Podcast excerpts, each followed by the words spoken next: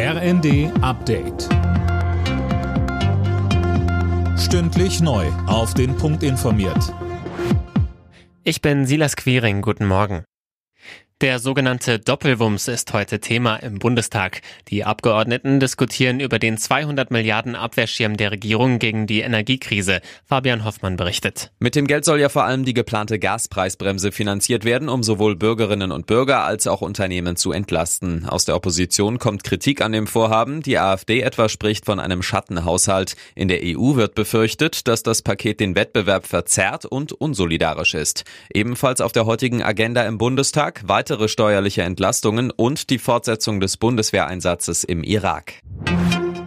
Die Grünen starten heute mit der aktuell größten Ampel-Streitfrage in ihren Bundesparteitag. Es geht um die AKW-Laufzeiten. Der FDP-Forderung nach einer Laufzeit über das kommende Frühjahr hinaus wollen die Grünen bisher nicht zustimmen.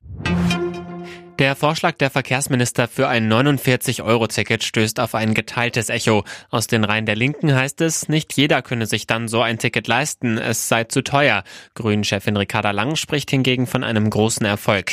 Wir haben Bahnreisende gefragt, was sie von einem 49-Euro-Ticket halten. Das würde ich mir holen, ja klar, weil ich ein Ticket brauche und weil es günstiger wäre, als wenn ich voll bezahlen würde. Ja, ich würde es mir kaufen und mein Ticket kostet gerade 275 Euro im Monat und ich würde sehr viel sparen. Ich fahre so selten mit Bahn. Für mich lohnt sich das nicht. Ist mir völlig egal. Ja, definitiv würde ich mir das holen. Mit dem 49-Euro-Ticket würde ich 150 Euro im Monat sparen.